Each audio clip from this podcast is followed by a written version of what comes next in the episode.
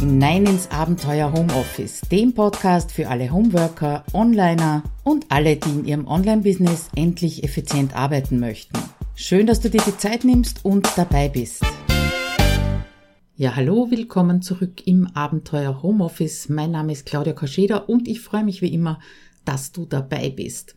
Ja, in dieser Episode geht's um Workflow beziehungsweise den Weg vom Chaos zum Workflow. Das kann unter Umständen ein relativ langer Weg sein und 2016 habe ich diesen Artikel, den ich dir heute vertone, bereits geschrieben und ja, jetzt haben wir 2019 und ich habe ihn überarbeitet und natürlich auch erweitert. Das heißt, wie ist weitergegangen mit meinem Workflow? Ich finde es einfach total wichtig, immer wieder dazu zu sagen, dass sich diese Dinge entwickeln, entwickeln dürfen und natürlich auch entwickeln müssen. Und es wäre jetzt ein leichtes, wenn ich dir einfach sagen würde, so mache ich das, Schritt eins, zwei, drei, und du hättest wieder das perfekte unter Anführungszeichen Ergebnis. Aber ich erlebe es in HomeSuite Office 2.0 auch immer wieder, dass meine Teilnehmerinnen das recht ungeduldig sind und äh, es gerne sofort fertig hätten. Und das funktioniert einfach nicht. Du musst deinen Weg gehen und deinen Weg finden und eben auch deinen Workflow finden. Wie ich meinen gefunden habe in Sachen Webinare, anhand dessen möchte ich dir eben auch zeigen, wie du vorgehen könntest, beziehungsweise wie sich so etwas entwickeln kann. Basis für diesen Artikel von 2016 war damals ein Interview mit Mira Giesen, der Webverbesserin, die ja spezialisiert ist auf das Abhalten von Webinaren und wir haben eben damals über die Organisation beziehungsweise über die Entwicklung bei mir ab 2013 gesprochen. Ja, damals wurde ich schon als alter Webinarhase bezeichnet. Ich würde sagen, heute 2019 kann ich mir dieses Marshall etwas leichter umbinden. Und damals habe ich zurückgeschaut und musste sagen, ich gebe schon seit einiger Zeit Webinare, allerdings nicht so erfolgreich wie heute. Also, was hat das überhaupt mit dem Workflow und mit dem Rückwärtsplanen zu tun? Gehen wir doch mal ganz an den Anfang zurück. Wie hat mein Start in die Webinarwelt überhaupt ausgesehen? Ja, ganz klar, mit sehr wenigen Teilnehmern, wie bei allen wahrscheinlich. Wenn sich damals 20 Leute angemeldet haben oder hatten, dann war ich schon völlig fertig mit der Welt und vollauf begeistert. Das wäre natürlich heute ein Rückschritt für mich. Aber Einiges hatte ich damals nicht beachtet. Und zwar ging es um Termine, fehlendes Commitment und vor allem keinen Plan. Damals bin ich so vorgegangen, habe in meinen Kalender geschaut, einen Termin ausgesucht, den eingetragen, ja, und das war's dann auch. Heute gestehe ich, ich war damals sogar ein bisschen froh, dass das noch so weit weg ist, weil ich mich dann nicht drum kümmern habe müssen, beziehungsweise damit nicht auseinandersetzen haben müssen, sondern zurückgekehrt bin zu den leichter fallenden, gewohnteren Dingen, zu meiner Komfortzone. Ja, und irgendwann war es dann halt so weit, dass mir im Kalender aufgefallen ist, ups, da ist ja ein Webinar, das steht vor der Tür. Ja, und dann hat die Hektik der Vorbereitung angefangen. Und nicht nur die Hektik, sondern damals eben auch noch die Planlosigkeit. Wir reden da so von 2013 circa, nur damit du eine Vorstellung davon hast, wie lange das schon her ist. Und wenn ich damals zu dem Zeitpunkt, wo ich das im Kalender entdeckt habe, wenigstens halbwegs sicher gewesen wäre, was ich genau tun muss oder möchte, dann wäre das schon mal sinnvoll gewesen, war ich aber nicht. Und so habe ich im Prinzip jedes Mal wieder von Null angefangen. Und dieses Null, das kostet halt immens viel Energie. Oder ich war so spät dran, dass ich ja den Termin gleich mal rausgestrichen habe aus dem Kalender, weil mitbekommen hat's ja eh niemand außer mir. Der Hauptgrund, den ich heute sehe, natürlich im Rückblick ist man immer schlauer, war, dass ich keinen genauen Ablaufplan für Webinare gehabt habe und mich diese Termine einfach überrascht haben. Und nachdem auch kein Ziel hinter den Webinaren gesteckt ist, ja, da war das Commitment natürlich auch nicht vorhanden. Aber kommen wir jetzt einmal zur Entwicklung von Chaos beziehungsweise von der Überraschung am Kalender bis zum Rückwärtsplanen, wie ich es eben heute mache. das hat sich natürlich in den letzten Jahren sehr verändert, Gott sei Dank. Und ich kann gar nicht mehr sagen, wann ich damit angefangen habe. Aber es muss so um 2012, 2013 gewesen sein. Weil bis 2013 eben waren meine Webinare völlig ungeplant, viel zu selten, keine Strategie und auch keinen Workflow. Ja, 2013 war ich dann ein wenig frustriert aus den letzten Erfahrungen und soweit ich mich erinnern kann, habe ich 2013 so fast gar keine Webinare gehalten. Da war einfach die Überwindung von dem Frust beziehungsweise von dem Nichtwissen, wie ich vorgehen soll, waren einfach zu groß und natürlich auch der Frust über die nicht vorhandenen Ergebnisse, ganz klar. Woher sollten die auch kommen, wenn dahinter kein Ziel steht? 2014 bin ich dann so richtig eingestiegen in die Online-Welt beziehungsweise in die Online-Kurse-Welt und dann sind die Webinare wieder aufgepoppt, nämlich als Launchmöglichkeit oder Launch-Vehikel, sagen wir es mal so.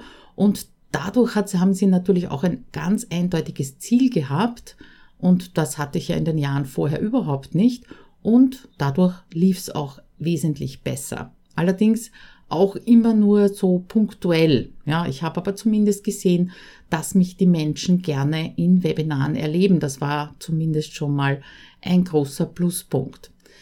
2015 ging es dann weiter, weil im Jänner habe ich den Blog Abenteuer Homeoffice bzw. das ganze Business aufgesetzt und eröffnet und habe mir gedacht, um meine Liste aufzubauen, wären doch Webinare recht sinnvoll. Inzwischen habe ich sogar die Termine etwas weiter im Voraus geplant und durch ein neues E-Mail-Marketing-Programm äh, ist das auch einfacher geworden. Also die E-Mails zu verschicken, die Erinnerungen zu verschicken. Aber trotzdem, immer wieder kam es zu Absagen und zu Verschiebungen von meiner Seite aus, weil sich einfach irgendetwas anderes wichtiger, dringender, sinnvoller oder sonst irgendwie angefühlt hat, ob das jetzt eine Ausrede war oder nicht, das überlasse ich deiner Fantasie. Jedenfalls, Commitment war wieder nicht da. Eine kleine Strategie hatte ich mir allerdings schon überlegt und zwar hat die so ausgeschaut. Du konntest dich in die Webinarliste eintragen, das war nur einmal notwendig und bekamst dann automatisch zu jedem Webinar die Ankündigung, die Erinnerungen und den Link zur Aufzeichnung, weil die Aufzeichnungen immer verfügbar waren. Ja, der erste Gedanke mal, der erste Ablauf war geboren, immer noch lückenhaft, aber immerhin ein Ablauf. Was ich allerdings damals nicht bedacht hatte, war ein großer Nachteil für mich. Und zwar, ich konnte nicht herausfinden, wer sich eigentlich jetzt für welches Webinarthema interessiert und welches eben nicht.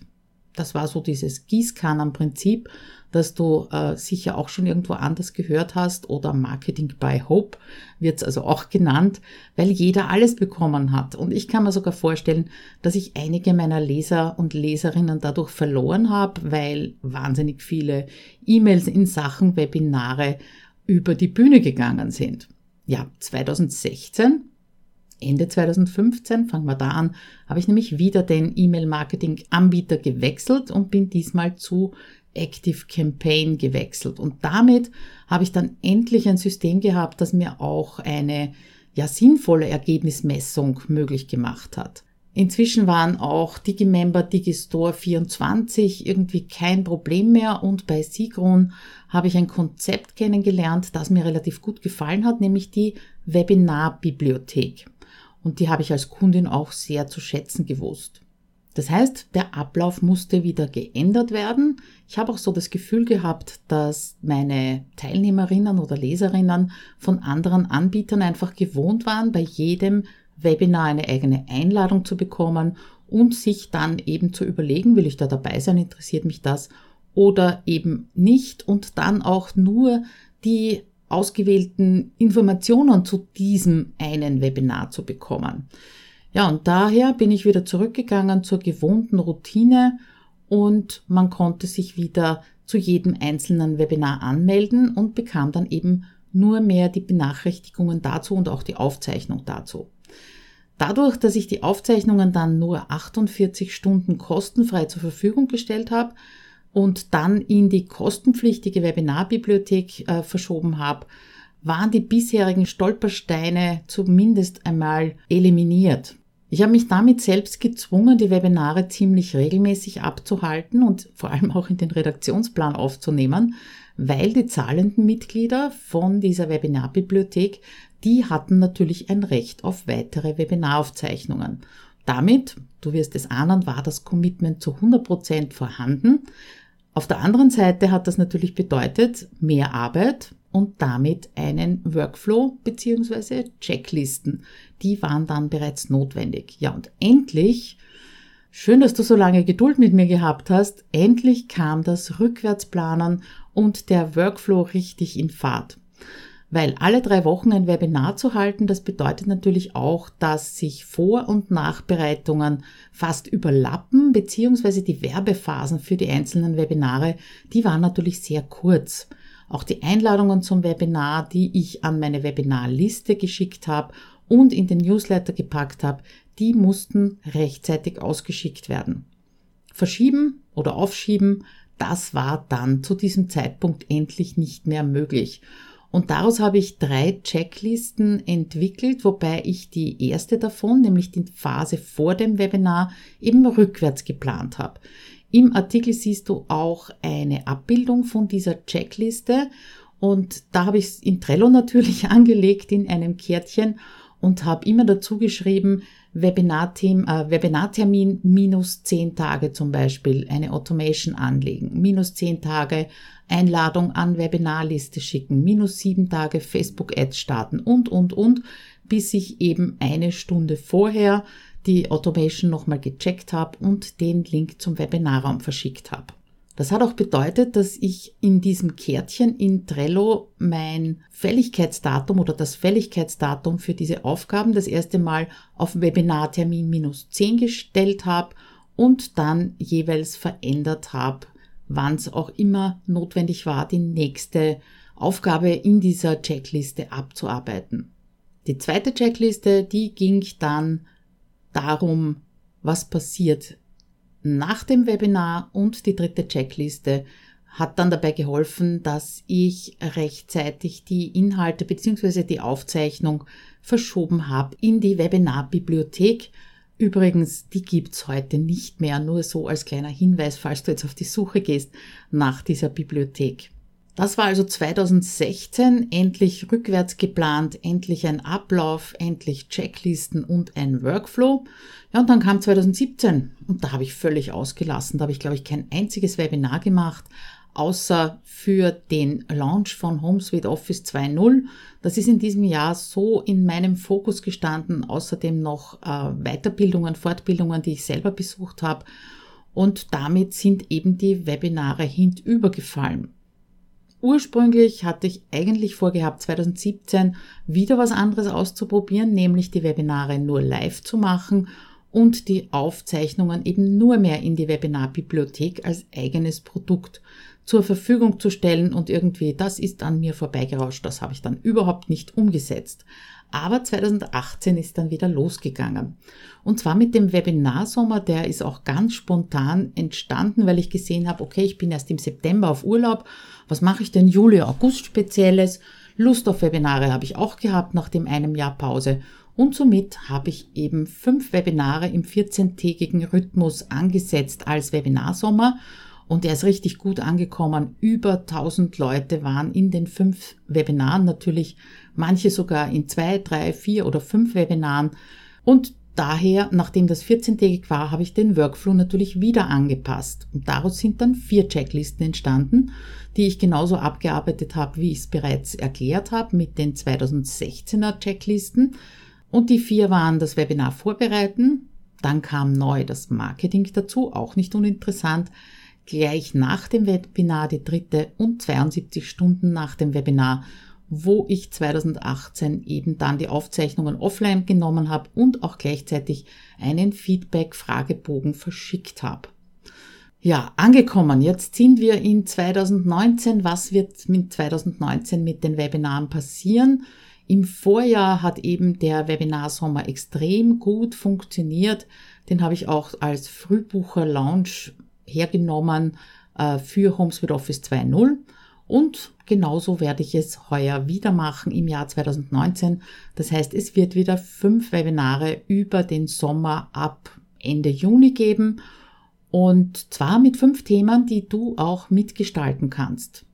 Das heißt, ich werde demnächst dich und die gesamte Community über Newsletter fragen, welche Themen von Webinaren am wichtigsten sind bzw. am gewünschtesten sind und die fünf Top-Themen, die werden dann umgesetzt im Sommer.